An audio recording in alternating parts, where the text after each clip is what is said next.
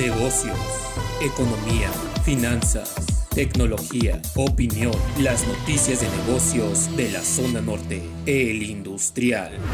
El director de Coneval, Gonzalo Hernández Licona y Clara Fusidman calificaron como arrogante y simplista la propuesta del presidente Andrés Manuel López Obrador en las Naciones Unidas. Hernández dijo que el presidente es como Echeverría, pero peor. El embajador de Estados Unidos en México, Ken Salazar, informó que su país analiza la reforma eléctrica propuesta por el presidente Andrés Manuel López Obrador y reconoció que las empresas estadounidenses le preocupa el tema.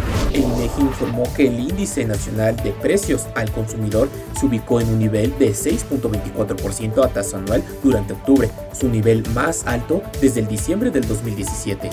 Los grupos parlamentarios de oposición rechazaron el recorte de 80 mil millones de pesos al INE y al Poder Judicial y a su asignación a proyectos que no se negociaron en comisiones.